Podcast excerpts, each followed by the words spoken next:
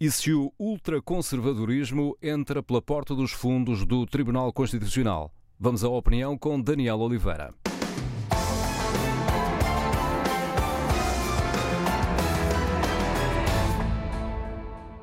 A possibilidade de Donald Trump escolher três juízes para o Supremo Tribunal criou forte preocupação nos Estados Unidos. Como se viu recentemente, ela não era exagerada. O Supremo prepara-se para reverter a decisão histórica que estabeleceu o direito das mulheres a abortarem. Se for esta a decisão final, o aborto passa a ser ilegal em 13 Estados, com limitações severas em mais 12.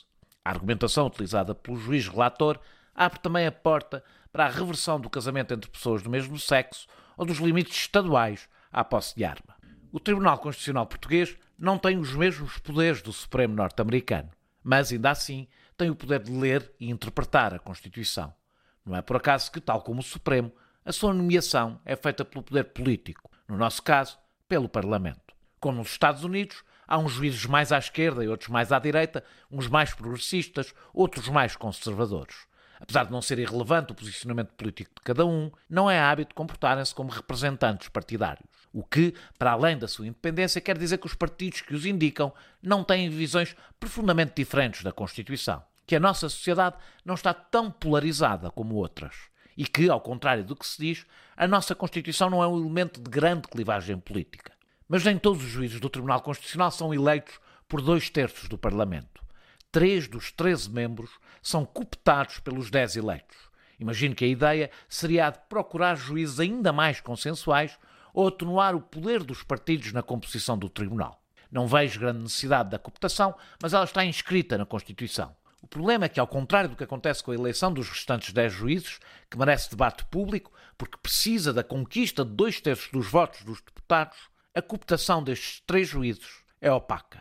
Os nomes só são conhecidos depois da nomeação, impedindo qualquer escrutínio prévio. É verdade que, com os outros 10 juízes, esse escrutínio é mínimo e as sessões públicas são pouco mais do que protocolares, ao contrário do que acontece nos Estados Unidos. Mas, apesar de tudo, a pressão da sociedade civil já levou ao chumbo de alguns candidatos, quase sempre por razões curriculares ou de excesso de ligação partidária. No caso dos três juízes cooptados, mesmo isso é impossível. Quando os seus nomes são conhecidos, já é tarde demais.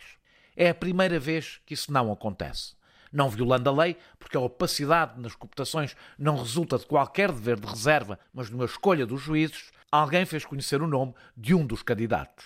Talvez por António Manuel Almeida Costa não corresponder ao equilíbrio que se espera nestes juízes, mas a uma posição tão extremada que abre um precedente perigoso na composição deste tribunal, que não pretende ser uma representação fiel das sensibilidades na sociedade portuguesa, mas um elemento moderador da verificação da constitucionalidade das leis.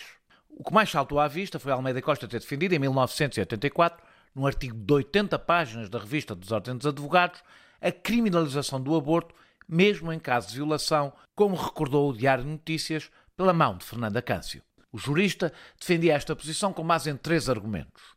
O círculo de fertilidade da mulher reduzia a probabilidade de engravidar quando fosse violada, a maioria das violações não corresponde a coito completo e investigações médicas demonstram que o choque emocional provocado pela violação altera o ciclo menstrual, interrompendo ou impedindo a ovulação. Ou seja, se a mulher engravida é porque não foi bem violada. As investigações médicas referidas por Almeida Costa basearam-se, segundo o cientista que ele próprio cita, em experiências desenvolvidas em campos de concentração nazis. Que se saiba, Almeida Costa não mudou de posição até porque em 1995 a reafirmou e agora se recusou a esclarecê-la. Estamos a assistir no Ocidente a um recrudescimento dos movimentos ultraconservadores e a uma tentativa de impor recuos nos direitos das mulheres. É natural que a escolha deste juiz radical, que só não é irreversível porque foi excepcionalmente conhecida antes da votação, provoque alarme. É verdade que a questão do aborto está, depois do último referendo, encerrada. Os efeitos benéficos da lei foram tão esmagadores que não sobra espaço de manobra político para a reverter.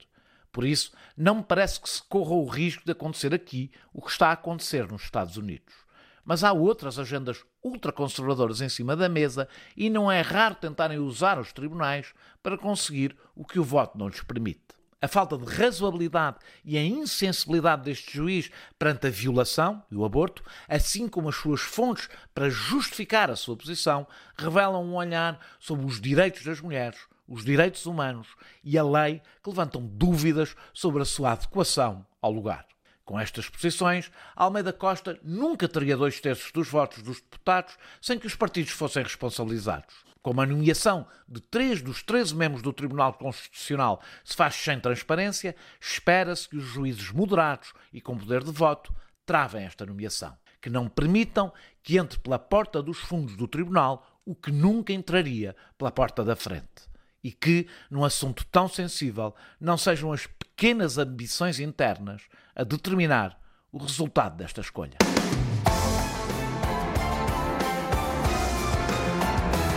A opinião de Daniel Oliveira na manhã da TSF. Amanhã assinará este espaço Rosália Amorim.